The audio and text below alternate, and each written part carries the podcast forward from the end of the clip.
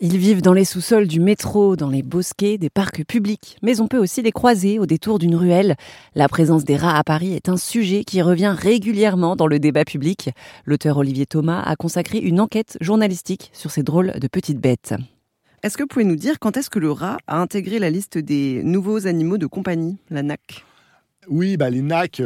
D'abord, il y a toujours eu des rats animaux de compagnie. Donc c'est quelque chose qu'il faut aussi remettre en, en perspective. C'est pas quelque chose de nouveau. Je dis pas que c'est quelque chose qui est très développé à l'époque, mais Théophile Gautier, encore une fois, qui a, manifestement, qui a beaucoup écrit sur les rats, raconte en fait qu'ils ont acheté deux rats de Norvège à des marins et que ces deux rats ont intégré la famille et que, euh, bah voilà, ils se baladent dans la maison, que c'est très sympa, ils viennent dans nos poches.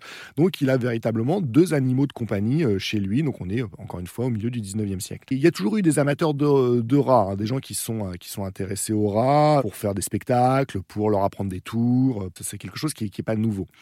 Et euh, après, on a dans les années 70, début des années 80, le rat devient en fait un animal de compagnie d'une certaine catégorie de population. Notamment, enfin moi qui suis un, peu plus âgé, euh, quand j'étais petit, dans le métro, et on voyait des punks avec des rats qui se baladaient sur leurs épaules, etc. C'était un animal de compagnie, réservé, entre guillemets, euh, à une certaine catégorie de population. C'est un animal qui a quand même qui a pas très bonne réputation, donc on est un peu des rebelles, on est un mm. peu voilà en marge de la société. Moi, j'ai pas un chien, j'ai un rat. Mm. Et puis petit à petit, ça s'est un petit peu plus euh, développé, démocratisé, et surtout il y a un moment donné où ça devient très important. C'est le film Ratatouille en 2007 qui est vraiment un élément euh, très important parce que j'avais trouvé voilà, des, articles, notamment dans, du Parisien, je crois, où ils avaient été interviewés les animaleries qui disaient qu'ils étaient submergés de jeunes adolescents, de demandes de jeunes adolescents qui voulaient un animal de compagnie.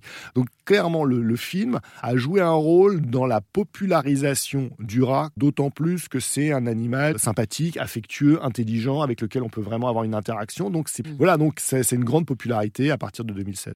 Les rats sont entrés dans Paris, c'est le livre d'Olivier Thomas, un livre rempli d'anecdotes paru aux éditions Vendemiaire.